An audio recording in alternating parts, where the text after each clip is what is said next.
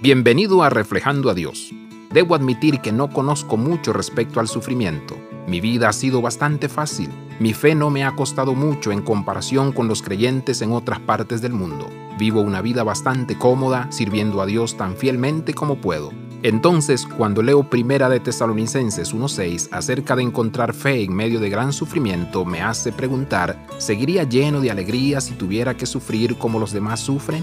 Esa podría ser una pregunta incorrecta de mi parte preguntarla. Si la alegría de lo que hablamos con tanta frecuencia proviene del Espíritu Santo, entonces las circunstancias no son lo más importante. Si dejamos que nuestro sufrimiento o incluso nuestra falta de sufrimiento sea nuestro enfoque, entonces hemos perdido lo que es realmente importante. Cuando conocemos y seguimos a Jesús y Él es nuestro enfoque, entonces recibimos gozo como regalo de su Espíritu Santo.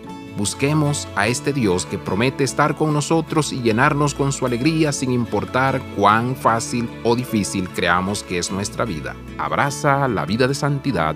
Visita reflejandoadios.com.